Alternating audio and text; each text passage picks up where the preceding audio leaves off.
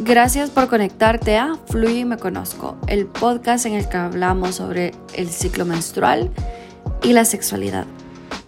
Para mí es importante ser transparente y honesta y debo de darles las gracias por esperarme porque yo sé que estuve dos meses ausente y no les había publicado nada y ha sido principalmente porque conseguí trabajo y me ha costado muchísimo adaptarme, pero ya volví a retomar el ritmo en el que Voy, vengo, hago cosas mientras llego a mi casa, eh, tomo, tengo el tiempo organizado y eso es algo que me había estado costando, pero ya lo volví a retomar. Y también porque estuve pasando bastante tiempo con mi familia, como decidí pasar activamente con mi familia, porque uno nunca sabe, vea. Entonces, esas han sido las principales razones por las que he estado ausente y ahora espero que ya con mi organización de mi día a día el podcast, las publicaciones en Instagram salgan a tiempo y ahí voy a ir con todo. Para este episodio yo soy súper feliz porque tengo una invitada súper especial. Ella es Laura Contreras. Laura es el hada madrina que me mandó Dios o el ángel que me mandó Dios para poder hacer mi proyecto de fluyo. A ella yo la conocí por una coincidencia de la vida. No íbamos a hablar para nada del ciclo menstrual, pero en los caminos nos encontramos y ella me ayudó muchísimo tanto para mi proyecto de Fluyo, tanto para mi tesis. Estoy súper feliz porque con ella vamos a hacer cuatro episodios en los cuales vamos a estar hablando sobre la ciclicidad femenina. Entonces las dejo con el episodio para que comencemos a aprender sobre la ciclicidad femenina. Las dejo. Gracias por conectarse a Fluye Me Conozco Podcast. Yo soy su host. Denise Cárcamo y yo soy súper emocionada porque por primera vez tenemos a una patrocinadora. Estos podcasts, esta serie de podcasts, vamos a tener aproximadamente cuatro episodios, si no me equivoco, en los que vamos a estar haciendo una colaboración que también tengo la fortuna de que es mi patrocinadora y es Sintonía Lunar. Este es un proyecto que es desarrollado por Laura Contreras, quien yo tuve la fortuna de conocerla como por un milagro, puedo decir, como esas personas que te llegan como citas divinas, diría yo, que la conocí por, el, por cosas del destino. Entonces yo se la voy a presentar, es la invitada de hoy y con ella vamos a estar haciendo una serie acerca de la ciclicidad femenina. A Laura, que ya está aquí conectada conmigo, yo eh, la conocí porque, como ustedes sabrán, Fluyo comenzó con un juego de mesas, que ya algún momento vamos a tener el tiempo para hablar sobre el juego de mesas. Y ese proyecto salió en una, en una clase. Una profesora nos dijo, tienen que hacer un proyecto en el que ustedes les apasione el tema para que puedan tener, para que se puedan enfocar y puedan hacerlo durante los seis meses de la materia. Entonces, como tres meses antes, nos pidieron de que tuviéramos esa introspección, vea cuáles eran los temas que a nosotros nos gustaban y yo tenía anotado en las notas de mi teléfono que quería hablar acerca del ciclo menstrual, quería hablar acerca del compostaje y de algún otro tema. La verdad no me acuerdo el otro tema. Y como tenía que irme guiando por los dos mundos, vea, como a, hacer la investigación acerca del ciclo menstrual y también hacer la investigación del compostaje, metí un grupo que no me acuerdo cómo se llama en Facebook, pero ah, es como... Cero. Basura Cero El Salvador, Basura Cero El Salvador para poder investigar sobre el compostaje. Entonces escribí como, hola, estoy haciendo un proyecto sobre, sobre el compostaje y quería saber cómo lo hacen. Y un montón de gente me comenzaron a, a contestar, pero Laura me contestó, pero fue tan linda porque hasta me escribió por mensaje directo, o sea, ni me agregó a Facebook, pero me envió, me envió un mensaje directo. Entonces nos pusimos de acuerdo nos pusimos de acuerdo y, y, y, nos quedamos de que íbamos a ir a un coffee cup, el coffee cup al que siempre vamos. Entonces, cuando, cuando llegamos empezamos a hablar, vea, y yo como, hola, ¿qué tal? Mucho gusto, eh, ¿cómo estás? Y como presentándonos, porque éramos dos desconocidas de, de, de, Facebook, y Laura se comenzó a presentar como, ¿y qué, ¿y qué haces? Y ahí Laura, espero que cuente de qué es lo que, qué es lo que ella hace con Sintonía Lunar. Después vamos a continuar con la historia. Ay, bueno, este es un tema amplio también. Es, bueno, para empezar es un poco de educación menstrual, un poco de, de insumos de gestión menstrual amigables con el medio ambiente, económicos y eso, un poco de acompañamiento en esos temas y también ofrecer herramientas, talleres, juegos para las familias que, que sean interesadas en llevar esto a sus casas y a sus niñas y adolescentes. Entonces cuando Laura me contó sobre lo que ella decía, para mí fue como, ¿qué? No puede ser, yo no vengo a hablar de ella sobre, sobre, sobre la menstruación, pero es mi otro tema del cual me interesa. Entonces fue como, mira, y empezamos a hablar y hablamos y hablamos y hablamos y hablamos como una hora y media o dos horas casi. Tengo esa grabación de esa entrevista. Ah. sí la tengo. Y empezamos, como continuamos hablando sobre el ciclo y me acuerdo que ella me, me, me, comentó de que había tenido una invitada y había trabajado en un proyecto en la escuela en la que yo hice tanto mi proyecto del, de, de fluyo como mi proyecto de tesis. Entonces ella me hizo la conexión con, eh, con la directora de esa, de esa escuela, y también como me ha ayudado como a todos los proyectos de, de todo el proyecto de fluyo. Entonces de todo lo que vamos a hablar acerca del compostaje, ya no hablamos de absolutamente nada. Entonces, Pero mira, yo iba apasionada, como yo iba dispuesta a hablarte del compostaje, así como que, ¿te puedo hablar aquí sea un poquito? O sea, hablamos, me acuerdo que hablamos como un poquito, pero vos ya estabas así como que, no, o sea, ya ese tema ya no. Ajá, entonces así fue como yo conocí a Lauri y la verdad es que ahorita te lo puedo decir de que ha sido un gustazo de que vos llegaras así en mi vida, porque Laura no nos escribimos nunca, vea, pero cuando nos reunimos son unas platicadas y unas conversaciones, y entonces como nos hemos hecho súper amigas, vea, puedo decir lo que sos de, mi, de, de, mis amigas más queridas, porque te tengo un amor genuino. Eh, con Lau eh, me ha ayudado mucho aprender acerca del ciclo, tanto para poder enseñarlo como para mí misma. Entonces, por eso, como ella fue la que, puedo decir de que por vos comencé todo el proyecto de, de Fluyo y, y son, son dos como, dos proyectos que sean tanto sintonía como Fluyo se, se conectan y se conectan de una manera súper chévere porque somos dos mujeres que estamos tratando de, de hablar los temas que a nosotros nos interesan y por eso te, te quería tener en el, en, el, podcast. Y no llamamos para qué, pero qué bien que encontramos de qué temas hablar. Entonces vamos a hacer esa serie que le hemos pensado para cuatro episodios, en el cual vamos a hablar acerca de la ciclicidad. Y la verdad es que esperamos que le guste, pues, de que, de que lo puedan disfrutar. Entonces, como les había dicho en la, en la... Entonces ella es Laura, es periodista, eh, trabaja en diversas cosas y también eh, habla sobre el ciclo menstrual en Sintonía Leonar, la pueden seguir en Facebook, eh, vende un montón de cosas súper chivas acerca del ciclo y es mi amiga.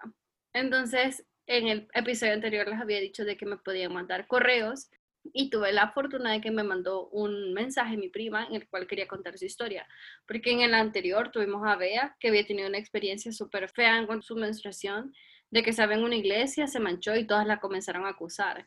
Entonces mi prima me contó de cómo fue su experiencia distinta y te lo voy a leer y después podemos hablar de eso.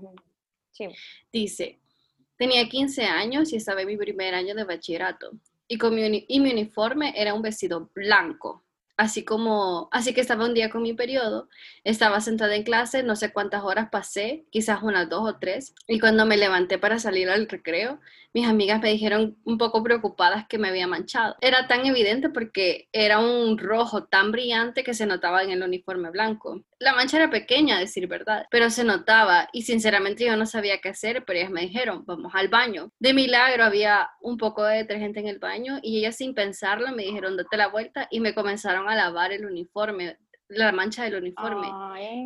Y, me sentí bien al ver que mis amigas hacían eso por mí. Bien linda esta historia. Sí, súper, súper lindo. Sí, es el otro lado de la moneda. Ajá, totalmente. Sí, súper bonito. O sea, a pesar de que la mancha es, pues es un símbolo de, o sea, es peor ver eso que, que la sangre por violencia, ¿verdad? Sí. Eh, pero bueno, para la sociedad pues no debería de ser así. Pero qué lindo pues el, la, la solidaridad, el apoyo. Súper chivo cómo podemos ver como el contraste de, de las experiencias de las mujeres en cuanto a su, a su ciclo. O sea, eso es como una pequeña parte de todo lo demás. Entonces, ya vamos a comenzar al, al grueso del, del episodio. Entonces, vamos a comenzar al grueso del, del episodio y vamos a hablar acerca de la ciclicidad femenina.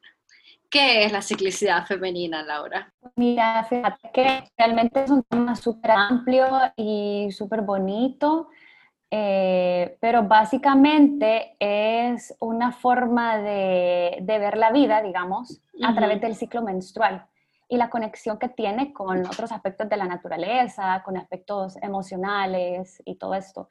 Entonces, eh, digamos que en pocas palabras es, esa conexión que se hace con el concepto de, ciclo en su, en su totalidad, digamos, y relacionarlo al, a las etapas del ciclo biológico y luego emocional y todo eso. Entonces, como sabemos que el ciclo en su, tiene varias etapas, entonces cada etapa tiene ciertas características físicas, hormonales, y estas se manifiestan de diferentes maneras en el cuerpo de distintas maneras, ¿verdad? Pero que esto en muchas ocasiones nos hace tener, digamos, como experiencias eh, diferentes también, de acuerdo al momento que estamos del ciclo. Y de acuerdo también a estas corrientes cíclicas, podríamos decir, nos muestra algunos aspectos de nuestras experiencias personales y también de la salud y otras cosas. Por ejemplo, eh, algo así como ya más a nivel práctico. Por ejemplo, que algunas fases nos, en algunos momentos del ciclo nos sentimos más activas, en otros sentimos que queremos descansar más, dormir más, nos cuesta levantarnos temprano más. Em, en otros también tal vez podemos tener insomnio, eh, en otras estamos más abiertas a intentar cosas nuevas y muchos temores. En otras etapas podemos bueno, o sentir que el mundo se nos viene encima, o sea, como esta fluctuación, digamos, de estas energías, emociones. Entonces, eh, es así como el ciclo, pues el ciclo tiene un inicio y un final, pero realmente el final también es el inicio de otro ciclo después. Entonces, es este, como también este pensar de que cada fase es pasajera, que no es eterna, que no dura para siempre y que el hecho de que exista una etapa y que inicie una etapa, también eso mismo da inicio a la otra etapa. Digamos, entonces es, este concepto de, ciclo, ¿verdad? Y bueno, entonces cuando hablamos de ciclicidad femenina, también nos cambia esta idea de cuando a una niña le llega su primera menstruación, que entonces, ¿sabes? Como todos estos conceptos que, que, que venimos de generación en generación, que es cuando le viene la menstruación a una niña por primera vez, es que ya se convirtió en mujer. Entonces, realmente con este concepto de ciclicidad femenina, podemos decir entonces que una niña con su menarquía inicia a vivir la vida de manera cíclica o a vivir su cuerpo, digamos, de manera cíclica. Entonces, que es un camino hacia la madurez, que empieza a experimentar la vida de esta manera, de los ciclos en su cuerpo, de las hormonas fluctuando y todo esto, sus emociones y esto. Fíjate que cuando estaba haciendo mi tesis, una de las, porque mi tesis fue un proyecto de educación sobre la pubertad. fue, fue, comencé, como comencé el proyecto de Fluyo, luego me dijeron en la universidad, tenés que hacerlo parecido, pero no igual, vea. Entonces me fui como por las características de la pubertad, el crecimiento de pechos, vello púbico y la menstruación. Entonces esos eran mis tres temas biológicos y tenía las otras partes la psicológica, porque era educación integral de la sexualidad. Y en, en las entrevistas con las niñas, lo principal que me decían era... Eh, yo no quiero, yo no quiero menstruar porque no quiero ser adulta, yo quiero seguir siendo una niña. Entonces me gusta esta visión porque ya no les estamos enseñando a las niñas que se van a convertir en mujeres, porque eso es eh, también parte de la investigación, era que las maestras les enseñaban de que se iban a convertir en mujeres y es como, no, a los 10 años que comenzás a menstruar, seguís siendo una niña que menstrua. Pero, pero no te convertís en una mujer. Yo tengo 24 años, pero yo de verdad siento que hace como dos me siento como una adulta, ¿sabes? Entonces pienso como decirle a una niña, sos, ahora sos una adulta, le, pone, le ponemos un peso y una carga a las niñas. Entonces se vuelve mucho más complicado. Entonces me gusta mucho esta, esta, esta visión de que las niñas comienzan a vivir su vida de una manera cíclica, no de una manera como una mujer, porque va a llegar el momento en este ciclo que van a ser mujeres, pero no, no todavía a los 10 años. Sí, sí, exacto.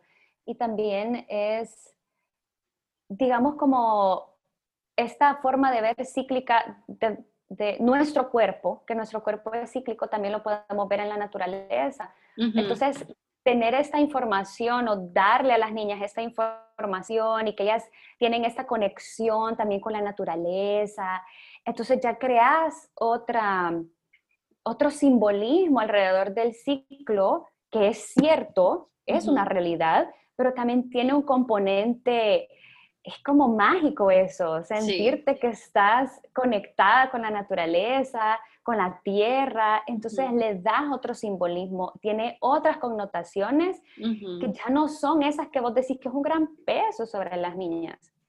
Sí, entonces, bueno, ahorita que estamos hablando acerca de, de esta parte de la naturaleza, ¿en qué etapas de la naturaleza podemos notar como la ciclicidad para que las mujeres nos podamos identificar con estas?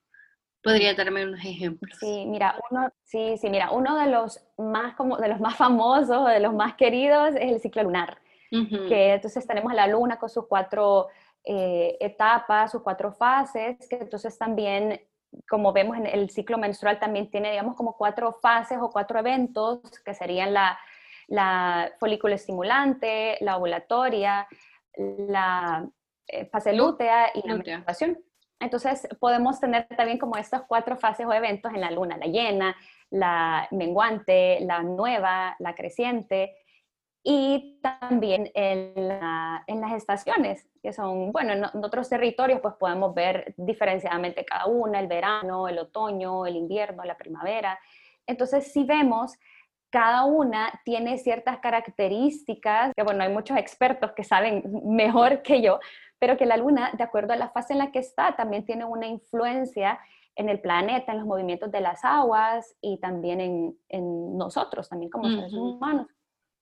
O las estaciones, que estos cambios climáticos también, eh, si los estudiamos bien y los llevamos a todas estas formas de, ver la tierra y las siembras y las cosechas y esto, entonces aprendemos a conocer el suelo y a usar a nuestro favor todos estos dios para orar estos procesos. Pero al mismo tiempo en sí, como la luna, es como cuando está llena, es como hasta todos estamos con eso que la, está ahí, como ese esplendor de la luna llena, presente, grande, y no pasa desapercibida, ¿verdad? Pero entonces vemos que las energías como van menguando y entonces de repente se va, se va escondiendo, ya no quiere que la veamos tanto, de repente desaparece. Entonces, y luego sale la creciente como, eh, entonces como, como esas energías también las sentimos nosotras. También la siente la tierra como eh, la primavera, como, hey, aquí estoy, retoño, después de haber pasado meses, semanas en la oscuridad de la semilla, del invierno, o aquel ambiente lóbrego, oscuro del invierno. Ya como esta, digamos, como todos estos procesos son cíclicos, o sea que cada uno tiene ciertas características, pero que que inician, terminan y vuelven a iniciar. Entonces es un proceso que no termina. Fíjate que hace poquito estaba hablando con mi mami y le decía, porque nuestros países como los de Latinoamérica somos como tan como felices, como... Y es porque muchas veces nosotros, yo, o sea, este es como mi, mi, mi pensamiento, vean, no es nada, no es que he leído en ningún lado. Y somos como súper con movimiento, o sea, nuestra música, nuestra comida es bien como encendida, no sé cómo escribirla.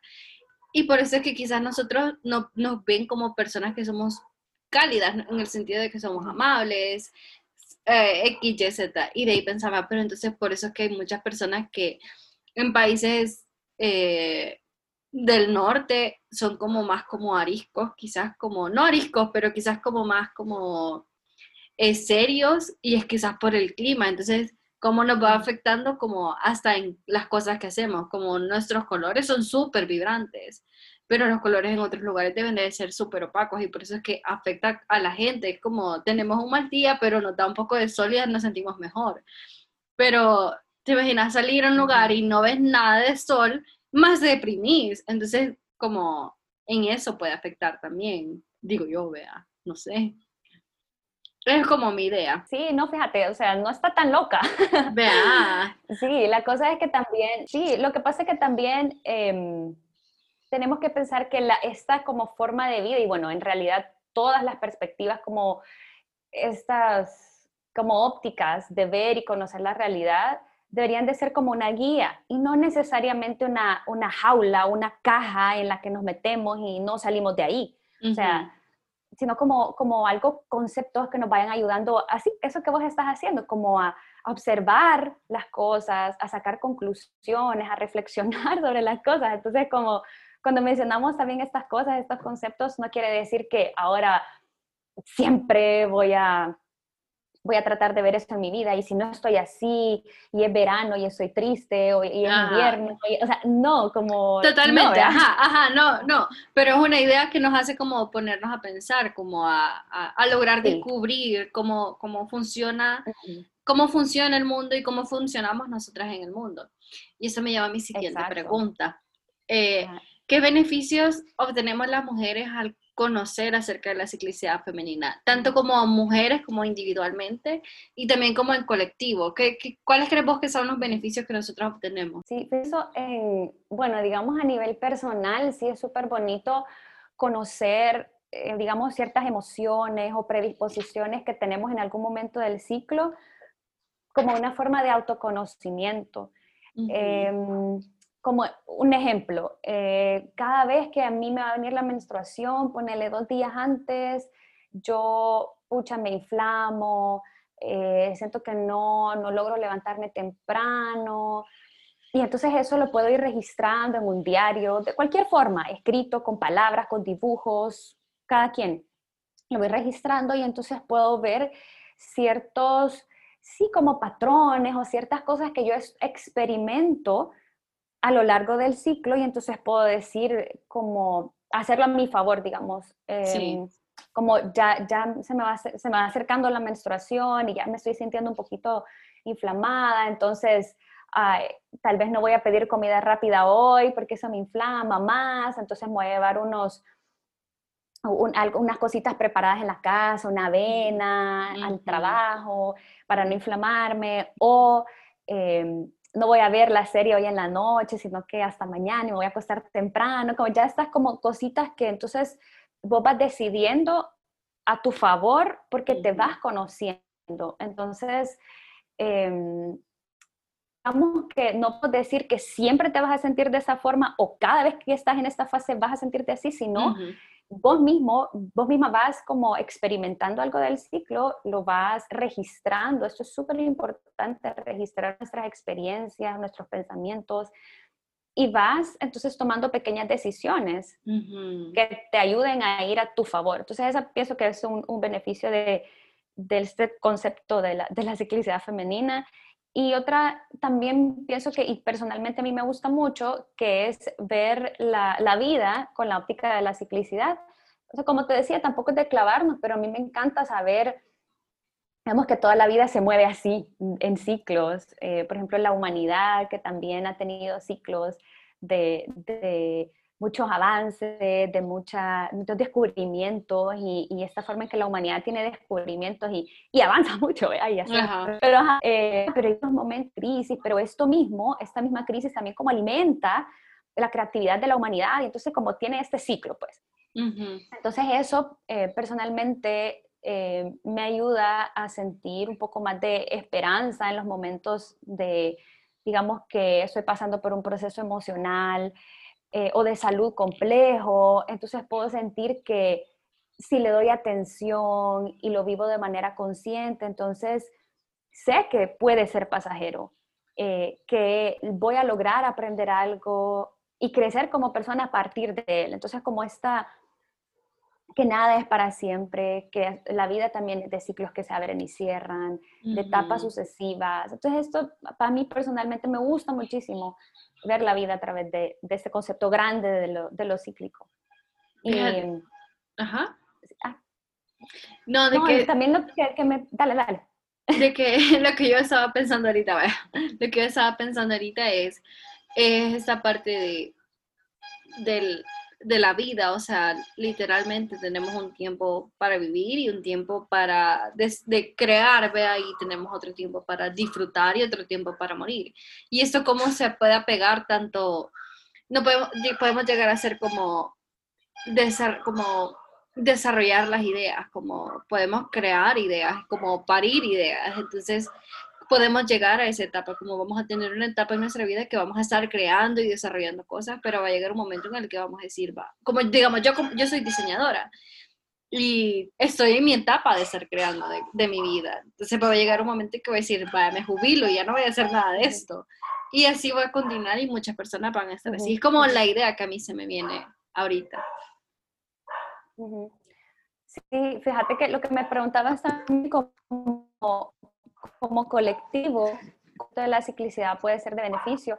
Y, o sea, digamos que ahorita el paradigma materialista, todo esto es como quiere que siempre seamos lineales. La vida es lineal, o sos o no sos, eh, que nos quiere productivos siempre. Eh, bueno, las mujeres dando y dando y sacrificando de manera constante y todo esto. Entonces, esto mismo, si consideramos que todos los procesos, todos los seres humanos siempre tenemos que tener una misma predisposición o ganas de hacer algo, no podemos eso no ayuda a desarrollar otras percepciones, otras capacidades, porque este, esta fluctuación de energías, de, de ganas de hacer cosas, de ideas, es lo que también te ayuda con esos procesos de creatividad que vos mencionaste. Entonces, ahora imagínate si este concepto fuera llevado al campo laboral.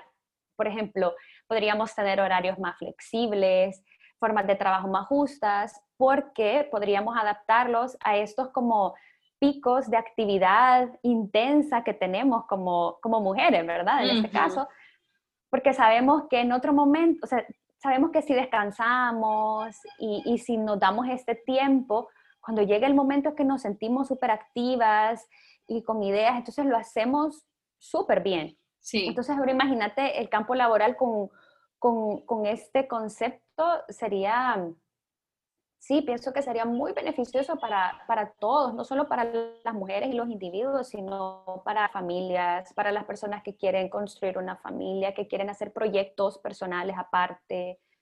Entonces también como podemos tener formas más compasivas de vernos a nosotros mismos y, o sea, digamos, al ver la vida de esta manera, entonces no nos desgastamos, porque sabes como estamos en un mismo choco, choco, choco, choco, choco, choco, y dale, y trabajando, y trabajando, y sacando, y sacando, y produciendo, entonces llega un momento de que estás fundida, entonces ya no tenés ganas de nada, no querés hacer nada, no querés saber de nada, pero entonces si tenés como estas energías que están en constante renovación, entonces te sentís constantemente que estás avanzando, que estás aprendiendo. Y eso sería, no sé, como el... Súper chivo. El trabajo soñado o la, o la forma productiva o de una sociedad, pues que, que, que le preste atención a eso, no sé. Fíjate que sí, y, y, digamos, no es como que vamos a dejar las mujeres de trabajar una semana de nuestra vida, sino de que son, son momentos de aprovechar de hacer cosas que, que, que, digamos, como van a funcionar mejor. Porque yo me acuerdo que cuando yo, yo, yo hice mi tesis sola en cuanto a, eh, no tenía pareja, pero hice muchas colaboraciones con personas, con, tanto con Laura, con, como con 10 personas en total. Estaba a un mes de entregar mi tesis. A un mes, mira, a un mes de entregar mi tesis. Y yo pensaba, ¿por qué no avanzo tanto? Estaba pensando yo, ¿por qué no avanzo tanto? Y es como en esa etapa del ciclo en el que ya no, no estás fundida, ya no quieres hacer nada. Y me acuerdo que dije, vaya, voy a dedicarme a trabajar una hora, voy a darle una hora a mi tesis, pero súper concentrada para revisar lo que necesito revisar. No voy a estar haciendo avances, no voy a estar proponiendo nada, pero voy a revisar lo que tengo que revisar porque eso es lo que yo siento que soy capaz. Y después, digamos, fue como, me fui yo como, como conociéndome y dije, va, después de esta semana, la siguiente semana sé que puedo tener reuniones porque yo ya voy a estar mucho más sociable. Y es como aprender cómo manejarme a mí misma en cuanto al, a lo que yo iba a estar haciendo. Y ahí, va, necesito sentarme a escribir y ya yo ya, ya iba como encajando todo, todo mi calendario. Yo soy full calendario en, en todo, entonces yo soy súper cronometrada, ¿verdad? Como necesito hacer esto, es X, Y, Z. Entonces me, me, funcionó un montón porque ya sabía cómo yo trabajaba, cómo ya he ido aprendiendo acerca de la ciclicidad y, y, hacer, y aprenderme a conocerme a mí misma en todos los aspectos. Entonces eso me sirvió a mí como para ser mucho más productiva. Entonces me fue súper bien en mi entrega, o sea, no digo que fue la mejor, pero lo pude hacer a mi ritmo y no me, no me maté haciendo algo que de verdad sentía yo, no quiero hacer esto ahorita. Y era mi tesis, ¿verdad? Si no tenía mi, no tenía mi, mi título, pero lo logré hacer y funcionó bien. Entonces sí es cierto, como son esas situaciones en, en, el, en el colectivo, porque pienso, para eso fui yo, pero de ahí como cómo nos vamos a adaptar entre, entre tres mujeres, dos mujeres, entre mujeres y hombres, o sea, se puede hacer.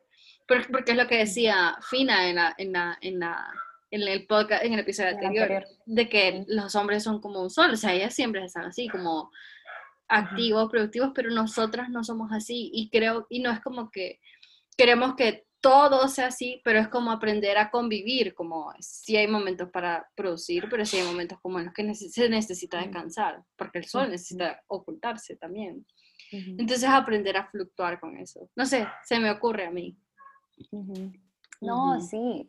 Fíjate que yo no estoy segura cómo funcionaría en un entorno laboral realmente en niveles prácticos, porque sí se requiere muchísima predisposición, muchísimo esfuerzo y ganas de verdad de hacerlo. Y no sé hasta qué momento nuestras sociedades estarán listas, pero sé que hay muchos entornos de trabajo en, que realmente se toman en cuenta las necesidades de, de, sus, de, la gente parte de su equipo. O sea, si hay alguien que quiere desarrollar un proyecto aparte, sin importar si es hombre o mujer, pues tiene la oportunidad. Entonces, hay otras formas también de ver, de ver cómo mejorar tantos entornos, no solo laboral, sino a nivel familiar, em, en la calle misma, o sea, muchísimas otras perspectivas aparte de la ciclicidad que también podemos mezclarlas, como de entenderlas mejor y creo que mientras todo, ¿verdad? Como humanidad, como colectivo, también exploremos estas nuevas formas y diferentes, creo que de alguna manera vamos a ir saliendo, pues, y la ciclicidad, pues, es una de ellas que hoy estamos hablando, pues. Pues sí. Eh, Laura, algo que no mencioné es que es aprendiz de terapeuta menstrual, así es, PA. Sí, o sea, yo estoy formada en terapia menstrual, pero me considero todavía en formación. Ajá, es terapeuta menstrual en formación, pero yo creo que ella es, terapeuta menstrual. Entonces, me, formé con, me formé con Zulma Moreira. Ella creó el método que se llama Madre Tierra. Mm. Súper bonito. ¿Y de qué va? Ah, para hablar un poquito de eso. que es, es un método de autoconocimiento del ciclo. Entonces, las terapeutas menstruales acompañan a, las personas que, quieran ser parte de eso y acompañan para conocer el ciclo, como más o menos lo que estamos hablando un poco acá, pero más a profundidad, de cada etapa. Entonces vamos viendo algunos aspectos en la vida de la consultante que se relacionan a cada etapa, como, como procesos familiares, de mm. salud, eh, y lo que cada mujer le quiera, le quiera apostar. Pues digamos, hay mujeres que llegan porque sienten un bloqueo creativo tal vez, o por qué tipo de enfermedad ya diagnosticada, pues ginecológica, y quieren algo alternativo como de autoconocimiento. O sea, cada una le da como, cada una tiene sus razones por las que llega a consultar, pues entonces es, es, una herramienta de autoconocimiento y digamos la, el objetivo que quieren en su vida. Por ejemplo, hay mujeres que tienen que, tiene, que han sido diagnosticadas con algo, con alguna condición ginecológica, entonces quieren una, un apoyo alternativo de autoconocimiento, de, pues sí, apoyo como para algo alternativo. Y Pero eso es como más de una forma personal, ¿vea? Como, una, como uno a uno. Y ahorita lo estamos hablando como en, en general también, ¿vea? Entonces, si ya saben, si alguien necesita ayuda con alguno de los temas que habló Laura, la, se pueden acercar a ella. Voy a dejar sus contactos en, en la información. Eh, entonces, en ese, en ese episodio vamos a estar hablando acerca de la etapa folículo estimulante. ¿Nos puedes contar acerca de, de toda esa etapa, de, de, las funciones, qué está sucediendo con nuestro cuerpo y cómo lo podemos ver, cómo nos podemos relacionar y guiar? Así. Cuéntame. Sí, vaya. Chivo, chivo. Entonces, vamos a iniciar con la fase folículo estimulante. Entonces, esta, algunas personas la conocen como la fase preovulatoria también. Ah, Entonces, bueno, esta fase inicia el primer día eh, después del sangrado, pues, y llega hasta el comienzo de la ovulación. O sea, ya la ovulación es la otra etapa o el, otro evento, pues, del ciclo. Entonces, en el hipotálamo, en el cerebro, está la glándula pituitaria. Entonces, ella manda a sus mensajeras las hormonas folículo estimulante y hormona luteinizante al ovario para que éstas le dan la orden al ovario para secretar estrógenos y progesterona. Entonces, el estrógeno, que está en niveles más altos en ese momento, es la que activa un ovocito dominante. Entonces, cuando activa este ovocito dominante, lo recubre en un folículo, que es como una capita protectora, digamos, que lo que hace es nutrir y fortalecer a este ovocito para salir del ovario que entonces ya en este momento es el siguiente evento. Pero entonces, en este momento, podemos decir que la hormona que está más activa son los estrógenos, que son las, las hormonas del, del, ovario.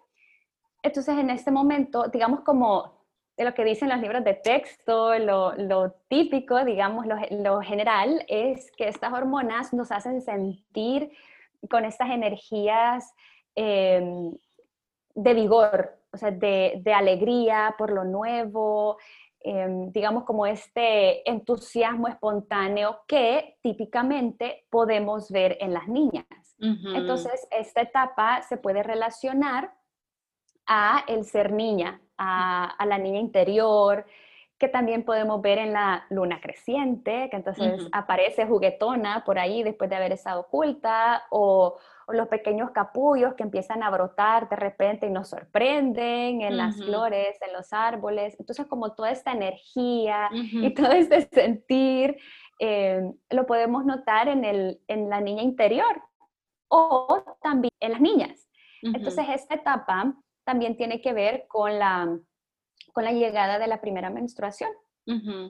Entonces, como podemos ver a través de la, de la terapia menstrual, eh, cada etapa tiene como un, momento de transición o un rito de paso que está relacionada a estas energías, a estas energías que, les mencionaba, pues, de, lo nuevo, desde la luna creciente, de lo, de lo primaveral.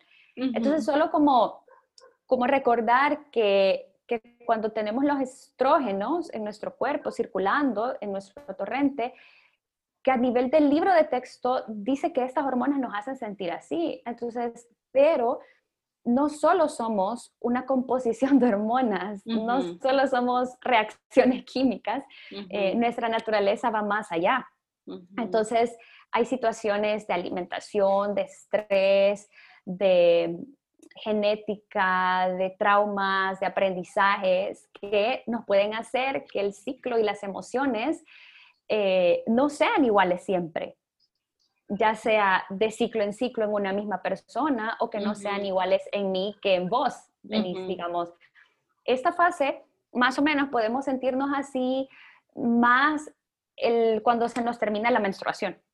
Eh, yo sí he sentido que me siento bastante renovada, pero también durante la menstruación. Para mí los días más como un poquito más complejos suelen ser antes, pero cuando estoy menstruando yo me siento súper bien, con un poquito de dolor y eso, pero ya me empiezo a sentir súper bien, me siento energía. Bueno, ahorita estoy en mi segundo día de menstruación. sí, y, normalmente me siento así. Yo estoy volando. Eh. entonces, sí, entonces imagínate, o sea, realmente alguien pudiera decir tu segundo día de menstruación, o sea, yo estuviera mm. tirada en la cama, pero, pero no, me siento me siento con esas energías que, que, que, mencioné. Entonces, eh, hay otras veces que no. Entonces tampoco tenemos que creer que, ay, no, yo no me estoy sintiendo así, entonces tengo un problema, o yo, o yo no estoy, ahorita es la folícula estimulante y la luna está llena, no, entonces no, no, o sea, como es simplemente como entender que como mujeres podemos tener esta serie de emociones y esta serie de, de sensaciones a lo largo del ciclo, si las experimentas el, al inicio, al final, en medio, o no las experimentas en absoluto, o sea, es, cada una. Pues, sí. Pero lo importante es saberlo, pues, estar, estar consciente. Sí, que somos cíclicas. Sí, somos cíclicas. En realidad, al final, esa, es, es, es eso. La siguiente pregunta que tenía, que tenía era sobre cómo hablar de eso de las niñas. Y bueno, mi proyecto fue como para las niñas, ¿vea? Fluyo. Este, el podcast sí es como para mujeres, para cheras, ¿vea? Que ya están mayores de 18 años, que tienen acceso a Spotify, ¿vea? Y que están interesadas de conocer de esto. Pero Fluyo fue, para, fue creado para niñas y niños, pero como vos que has tenido mucho más acercamiento como al hablar, porque el juego yo lo he llevado y ahorita solo estuvo como con un grupo de niñas pero vos has tenido más acercamiento con otros, con diferentes niñas, con diferentes grupos de niñas. ¿Qué diferencias has visto vos? Y esta es una curiosidad mía. ¿Qué diferencias has visto vos en, en, en las niñas que tuvieron una educación sobre la, sobre la menstruación hacia las que no? Porque yo sí he visto, pero, quería pero quisiera preguntarte a vos. Sí, fíjate que la verdad que no sé si hacer como una diferenciación de entre las que han recibido educación menstrual y las que no, porque realmente bueno, vos y yo no recibimos esa educación. Entonces, eh, porque son pocas las personas en el mundo que han tenido un acompañamiento, digamos, fuera de, de lo que un paradigma patriarcal, materialista nos ha eh, infundido, ¿verdad? Pero... Tienes toda la razón. Ajá. y, no, pero fíjate que, o sea, la diferencia viene cuando, o sea, tenés toda esta, digamos, este aprendizaje como un ser humano íntegro, como una, que tu cuerpo es, es uno solo, en el sentido de que cuando recibís una educación menstrual, sexual, asertiva, entonces vos comprendes que cada parte de tu cuerpo es importante que cada proceso en tu cuerpo tiene una razón de estar ahí y que te está dando bienestar, salud. Y entonces como estas cosas en las que te dicen como, ay niña, uy, la niña se está tocando, no hay que ver qué hacer, o sea, o, o llamarle a la vulva todo menos vulva. Entonces como tenés esta, esta educación corporal, digamos, o esta forma de ver tu cuerpo como niña, otras partes limpias, que no hay una parte em, mala y otra sí, que hay una parte que se cuida, digamos, el pelo y la cara, pero la otra no. Entonces, como eso que esta percepción de las niñas y de ahora, pues como mujeres, nosotras que también lo podemos retomar, es de vernos así, que que no hay una parte más sucia que la otra, ni más limpia que la otra, que todas son importantes, que todos los procesos en mi cuerpo, así como la ovulación, como la respiración, todas son importantes. Y también el hecho de ponerle atención a ese momento de transición, como es la adolescencia, la pubertad, los cambios y la llegada de la primera menstruación, que, que al final es como el, como, pues sí, como es el final, pues, de un proceso largo en el que ha han sucedido muchos cambios y también muchas experiencias dolorosas. Las niñas empiezan a, pasar, ¿verdad? Mucho bullying y todo esto.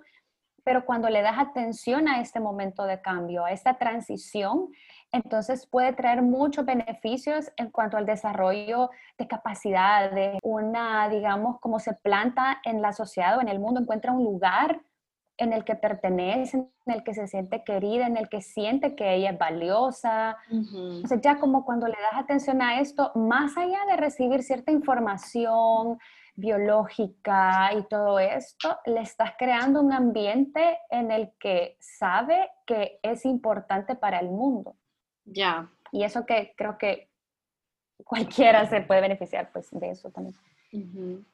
Mira, ¿y cuáles son los beneficios que como, como mujeres podemos obtener durante esa etapa, la etapa folicular? Como qué, ¿En qué nos podemos aprovechar en esa etapa? Como qué cosas podríamos hacer o qué cosas nos resultan mejores o qué cosas deberíamos de evitar. No como dejarlas de hacer, ¿vea? pero como estar conscientes. Eh, sí, podemos hacer algo y es cultivar nuestra niña interior. Y qué cosas pueden ser para, qué cosas se pueden hacer para cultivar nuestra niña interior. Son cosas como eh, recordar, bueno, hay muchas actividades, pues una de ellas puede ser eh, recordar o hacer una resignificación de nuestra primera menstruación, hacer un proceso, digamos, escribir una historia sobre eso, hacer un dibujo sobre eso, una ilustración, hacer una pintura, todo ese tipo de cosas. Luego también puede ser eh, jugar lo que jugábamos cuando estábamos chiquitas, ver fotos de nuestra infancia, hablarle a amigos o amigas que tenemos tiempos de no ver, que eran nuestros amigos de infancia, hablar, tener conversaciones con nuestra familia, con nuestros papás, nuestros hermanos y hermanas sobre recuerdos de la infancia, como también como em, ver percibir esos momentos de infancia, esos recuerdos, esas experiencias desde ahora, la óptica que tenemos de, adultas, adultos, jóvenes. Eso, entonces, otras cosas pueden ser pintar, colorear, em, hacer ese tipo de actividades que normalmente asociamos con la infancia o que hacíamos más cuando estábamos pequeñitas. Entonces, como esas cosas que son, eso, cultivar nuestra niña interior, cultivar las amistades que tenemos desde la infancia, eh, traer a nuestra vida algunos hábitos, ciertas cosas que hacíamos cuando estábamos chiquitas, que ahora es muy probable que nos den mucha paz, que nos ayuden con el manejo del estrés. Ok, quiero ver mi otra pregunta era, ¿qué recomiendas que deberíamos de hacer como mujeres, digamos, con niñas que están próximas a tener su menarquía? Es algo que yo he notado mucho, es como ya le viene la regla a la niña y no sé, yo siento esa pregunta bien incómoda. No sé si, no sé si soy yo, soy mal, pero siento que a veces somos muy preguntones o, metiches. Entonces, no sé, como, ¿qué crees que, cuál vos, como en tu opinión, debería de ser como ese acercamiento con una niña? Sí, estamos acostumbrados a querer como la guía de todo, o sea, el 1, 2 y 3 o sea, dígame qué hago, o sea, de pe a pa, para resolver el conflicto que tengo. Entonces, sí, primero es que también no hay, no hay una, unos pasos o cosas específicas que ir haciendo, pero eh, creo que una de las más importantes, si somos adultas, mamás, hermanas mayores, lo que sea, una de las cosas que creo que es importante también es eh, llevar en nosotras también proceso de darle otros significados a nuestra propia menstruación, a nuestra propia vivencia y preguntarnos em, cómo es que llegamos a tener estos pensamientos. Es que algunas cosas son inconscientes, fíjate, o sea, mm. hay cosas que no necesariamente alguien va a poder identificarlas en una conversación, em, que a veces tenemos estas frases que no reconocemos como que realmente pueden hacerle daño a, la niña en su crecimiento y esto. Entonces, como hay ciertas cosas que son inconscientes, pero hay otras que sí son más fáciles de evidenciar. Pero realmente creo que como adultas una de las primeras cosas y creo más importantes es darle tonificados a nuestra vivencia de la menstruación. Em, por eso mismo, para, para que quien sea la niña a quien queramos acompañar o simplemente estar con, sea también una, una experiencia más asertiva y con mucho más respeto. Fíjate que estaba pensando en eso, que a veces eh, es como ando con, ah, ya te va a venir la regla, ay no, qué tortura. Es como darle ese re, resignificarla. Resignificarla, o sea, como no decir que es un castigo, o sea, vos estás decidiendo vivirla, decidiendo vivir como un castigo, pero es porque no conoces los beneficios. Entonces, no contagiar a las personas o a las niñas con ese, con ese pensamiento y con esa idea. Sí, fíjate que eso que decís también para ciertas mujeres, sí, la menstruación es dolorosa y es incapacitante. Entonces, y que está bien decirlo, pero en un sentido en el que esta es mi experiencia. Ah, y que lamentablemente, lamentablemente no estamos en una sociedad en la que esto lo considere tan grave como para que se me atienda y se me tome en serio. Entonces, y que esto, pero eso tampoco quiere decir que te va a pasar a vos. Entonces, como como si no transmitirle eso de que, ay, y el gran sufrimiento, no, o sea, sí, o que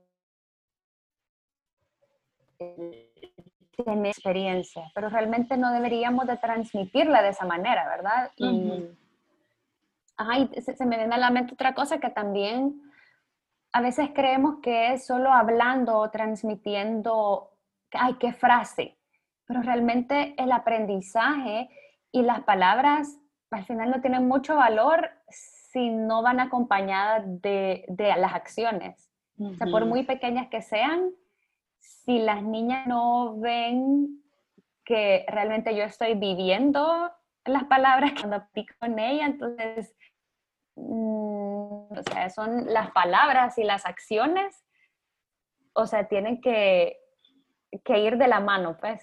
O sea, un discurso también amable y de respeto, pero también al mismo tiempo acciones pequeñas pero sinceras y, y desde, desde muy dentro es, la combinación.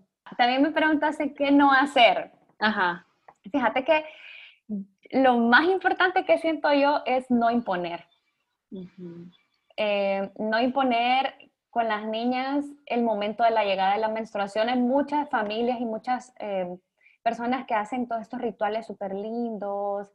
Eh, o sea, antes han tenido un acompañamiento, pues. Entonces, cualquier acompañamiento en la pubertad, o sea, en todo este proceso y, y como la vivencia de la primera menstruación, eh, no imponer, pues, porque, o sea, ponele que hay niñas que sí quieren llenar el, un guacal de agua tibia con pétalos de rosa y darse bañitos el primer día que les venga. O sea, si la niña quiere y tiene esa personalidad y ese es su deseo, démosle. Pero si ella quiere pasar encerrada en su cama comiendo chocolates o su postre favorito, pues vamos a comprárselo, comprémosle el grande, o sea, y así celebrémoslo. Entonces, la cosa es estar, estar ahí, escuchar, em, respetar sus decisiones, no juzgar y responder sus preguntas. Y no, eso no significa saberlo todo, sino encontrar maneras de,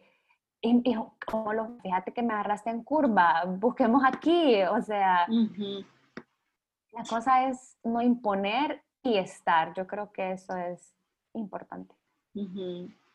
Y digamos, eh, ahorita en Sintonía de Leonard quiero preguntar acerca de, vos tenés juegos, literatura, herramientas, eh, ¿qué impacto pueden tener, llegar a tener en las niñas cuando compartimos esta información de esta manera? Y me parece súper chivo porque vos tenés una niña, sos mamá. Y eh, yo creo que tu niña va a ser una súper conocedora por todo lo que vos le vas a enseñar. Entonces, eso, pero como, ¿cuál es el impacto que vos crees que toda esta información que ha sido especializada para, para, educar a las niñas. Y estamos hablando de eso porque la fase folicular es representada como la parte de la niña. Entonces, ¿qué impacto puede llegar a tener? Sí, fíjate que en realidad yo veo a mi hija así como súper abierta y, y le encantan los cuentos y ella los, le encantan, tiene su toallita que me hizo que se la regalara, su toallita de tela, yo sé que no la va a usar, no la usa y la tiene guardada, pero es feliz con su toallita y sabe que tiene su copita. O sea, yo siempre le digo como, vos vas a elegir, ahorita no te preocupes y todo eso, pero, pero sabes también como ya tampoco me quiero hacer una idea de qué es lo que va a querer ella. O sea, porque ahorita está como súper abierta, ¿verdad? Pero wow. no sé. Ajá. porque imagínate cuando está adolescente, es como, no, mamá, o sea, no, por favor, no hagas esto. O sea, ya, yo no sé si ella no va a querer que, que, hagamos todas estas cositas y está bien, o sea, tengo que preparar, ¿verdad? Tampoco como ahora que ella sea bien abierta, no significa que, que así va a ser en ese momento. Y la cosa es también cultivar esta, esta relación. Creo que eso más allá de, sí, yo pienso que la educación sí tiene que, tiene que tener ciertas Em, ciertos principios, como no repetir ciertos tabús y todo esto, pero realmente lo más importante es estar ahí, que cree que por esto, estos momentos si van a algún taller, si leen un libro juntas, cualquier cosa que, que haga la familia, sea para, para, que haya confianza entre, entre el adulto y la adulta que cuida, son los lazos que, que son súper importantes para este momento de transición, que, no, que algunos lo viven bien funcionado, otros lo viven un poquito más light, pero realmente es una etapa que se le debe dar acompañamiento. Todos estos cambios de la adolescencia, entonces construir esta relación, esto que sí es súper importante, la relación de adulto o cuidador con la niña es, es importante em, construirla y que se puede lograr a través de toda esta información que es súper bonita. Entonces le llegas con esa información y el impacto es ese, porque no lo ven de toda esta manera como hablábamos al inicio, sino que es súper linda y te ven con una gran confianza. Hey, o sea, lo que me está diciendo mi tía, mi mamá, mi hermana, está chivo, está bonito y me lo dice de una forma y ella también hace estas cosas o sea, estas conexiones, o sea, los bichos son súper inteligentes, miran todo eso. Son unas esponjas. Son increíbles. Entonces, ajá, para mí el impacto es, es eso, es construir estas relaciones con los adultos que son guía también. Es, Totalmente de acuerdo. Fíjate que a mí algo que me pasó en la última etapa de la tesis, porque ya era como la, la, la última entrevista con la profesora. Entonces tuve esa entrevista con la profesora y, y, yo terminé chillando. Yo lloré tanto en esa entrevista porque me estuvo contando de que les dejé el juego y, y yo hice el juego porque había mucha información que los papás les comparten a las niñas y son tabús. Entonces, para mí era importante de que las niñas se pudieran aprender a ser autodidactas, autodidactas y a aprender, aprender con el juego. Entonces, dice la maestra de que una mamá llegó y que le dijo, mire, y que le han enseñado, o sea, cómo le están enseñando acerca a la niña de la menstruación. Y que le dijo, ah, es que nosotros tenemos un juego que nos la hizo una, una niña de una universidad, que no sé qué. Entonces dice que la mamá, que cuando la, la niña le vino su, su, su, menstruación, que la niña, que la mamá súper preocupada, como, mira, esto es no sé qué, que te tenés que hacer aquí y allá, y que la niña fue como, no te preocupes, mamá, yo ya sé todo esto porque me lo enseñaron en un juego. Y yo terminé llorando porque no me imaginé que, o sea, porque lo hice para niñas que están próximas a tener su menarquía, para que, porque muchas cosas que pasan acá en El Salvador y me imagino que en muchas partes del mundo es que se asustan porque no les han contado. Entonces, la niña, y muchas como, no te preocupes, mamá, a nosotros tenemos un juego y lo jugamos en el recreo y yo ahí he ido aprendiendo. Entonces, como creé esta relación y decía, la, maestra me decía también de que la relación entre maestra y niña se fue mucho más cercana porque ya era como, si no entendían algo de la tarjeta, era, le preguntaban como, ¿eso qué significa? Y si ella no entendía algo, era como, mm, no sé, pero ya te voy a averiguar.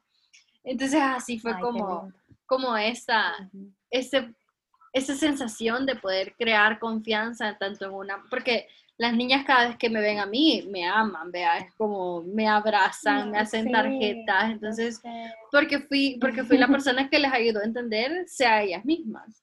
Sí. Pero también, pero también, o sea, crear esta etapa de que una niña puede decir, no, mamá, no te preocupes, yo ya sé eso porque me lo enseñaron en la escuela como la, lo bien que se puede llegar a sentir la mamá porque ella también va a aprender de su hija y como todo eso. Entonces, esa, esa historia de verdad, yo terminé llorando de esa, de esa entrevista que terminé con la maestra, pero Qué lindo. son los impactos que podemos llegar a tener. Sí, sí, esa confianza de, y esa, eh, sí, de estar súper bien informada. O sea, para mí es como, ¿y desde cuándo puedo empezar a hacer esto? Desde chiquititas. o sea, desde lo más chiquitita que puedas. Lo que pasa es que tampoco es que le vas a revelar todo el libro, vea. O sea, no, poco a poco, o sea, de acuerdo a la edad, de acuerdo a las etapas del crecimiento, o sea, tampoco, pero es desde pequeñitas, es súper pequeño. Sí, creo que vamos a ir cerrando este episodio y nos vamos a preparar para el siguiente porque ahorita solo cubrimos el folículo estimulante. Entonces ya vamos a ir cerrando. Laura, ¿hay algo más que querrás, decir acerca de esta etapa o de este episodio? Porque vamos a tener más. No, gracias a vos, Denise, de verdad, ah. gracias. Y no, gracias de verdad por este espacio súper chivo que has creado y espero que, que esa información les sea útil. Si tienen algunas preguntas o si no dimos a entender bien o si me quedó algo por ahí como en el aire, háganoslo saber de verdad y lo vamos viendo de otras formas. No sé, la cosa es que, que esa información es súper bonita y espero que les haya gustado y les sirva y les sea útil. Sí, eso les iba a decir, de que si tenían alguna pregunta acerca de esta etapa como en específico, eh, que nos la manden, me la pueden mandar tanto a mi Instagram, que es como es somosfluyo, eh, a mi correo que es info arroba somosfluyo.com, a Sintonía Lunar, o sea, a Instagram, al Instagram de Sintonía Lunar, que es arroba Sintonía Lunar, creo, ese es, vean. Sí, ese es. Y por favor, mándenos sus preguntas, sus dudas, sus historias, que nosotros las queremos escuchar porque hemos creado este espacio para que podamos escucharnos y comprendernos y, estar en sintonía todas. Gracias a todas las personas que se han quedado hasta el final. Les pido por favor que si tienen alguna duda, no duden en escribirnos tanto en redes sociales como en correo electrónico. Pueden enviarnos sus dudas. Espero que tengan una semana súper, súper productiva, súper, súper emocionante y súper, súper feliz. Adiós.